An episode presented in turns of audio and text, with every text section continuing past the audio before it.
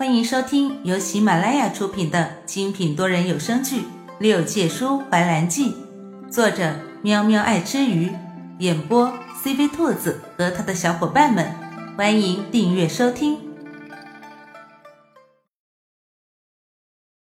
第四十六集。对，对不起，我不是故意的，快让我看看疼不疼啊！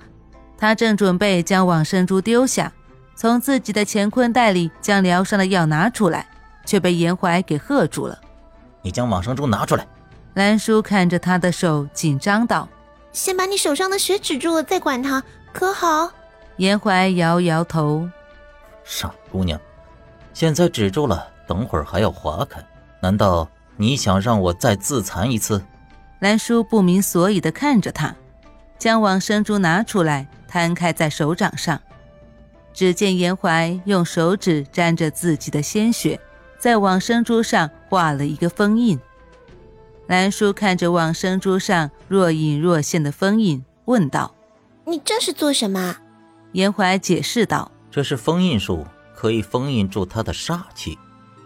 好了，你可以将它丢进你的乾坤袋了。”兰叔懵懂的点了点头，真的随手就把它丢了进去。然后再从里面将疗伤的药给掏出来，给他撒上，再用干净的手帕给包扎好。兰叔一边包扎一边嘟囔：“这下可好，吃了那么多的血，就是吃了再多的丹药也补不回来啊。”严怀轻笑了一声，调侃道：“要不等回去了，你多熬点鸡汤给我吃。”兰叔凶神恶煞地对他说道：“给你吃，多浪费呀！”想都别想，谁让你不知道爱惜自己的？虽然兰叔知道，在那样的情况之下，只能用他和他的血才能制住往生珠。严怀为了不让他受伤，选择自己自残，但是他还是有些不高兴，他这样对自己。严怀见他这样的态度，也只是笑笑不语。他知道这丫头心软着呢，嘴上虽这么说。但止不住心底有多疼，要不然他会那么紧张。往生珠被擒，所有的禁锢都在一息之间解除，被劈晕在祠堂外的重华也消失不见。祠堂外突然飘起鹅毛大雪，寒风呼啸而起。在这个夜晚，三重幻境里终于恢复了宁静。严怀一晚上体力消耗太大。靠在祠堂里的柱子上，迷迷糊糊地睡了过去。兰叔直接拧起术法，筑起一道天然的屏障，将寒冷的风阻隔在外，让严怀睡一个安稳的觉。之前都是他来守护自己，今天就让自己来守护他吧。这是兰叔第一次看见严怀睡得那么沉，他本就生得好看。就算是受了那么重的伤，脸上除了无血苍白，也没损他半分的芳华。他不禁望着屋外的鹅毛大雪，心思百转。也许他真的是喜欢上他了。可是，那个被他遗忘的人，又该怎么办？难道就这样遗忘下去吗？兰叔掏出一直藏在怀里的玉佩。望着出神。自从两百年前醒过来的时候，他的手里就拽着这个玉佩。他哥哥说，在他昏迷的时候，他们试图将玉佩从他手里拿走，但是怎么都掰不开。他将玉佩举起，悬在半空，夜光穿透玲珑佩，一行字迹被印在了祠堂的石柱之上。兰叔看着这惊奇的一幕，目瞪口呆。他转过身，看向身后的石柱：“何以结恩情？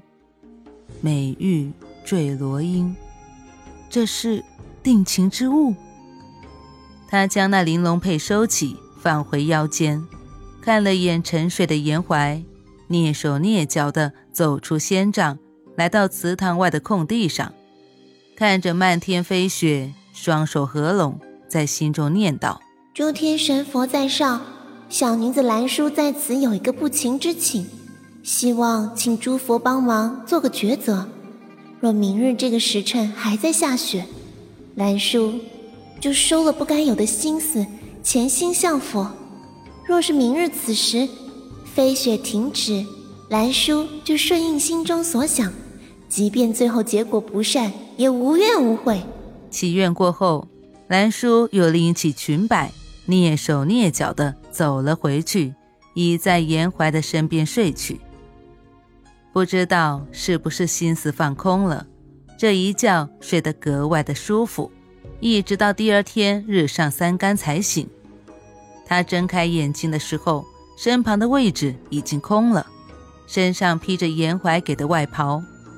他对着院外唤了两声：“严怀，严怀。”良久，院外都没有传来任何动静，更没有严怀的应答。兰叔起身。将外袍搭在手臂上，踱步往外面走去。只见门外放着一柄烟雨色的油纸伞，院外的飞雪还未停，其中还夹带着些冰粒。兰叔将油纸伞撑开，这应该是他备下的。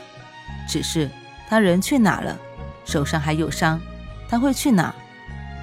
他有些担忧，撑着伞就去寻。天气寒冷潮湿。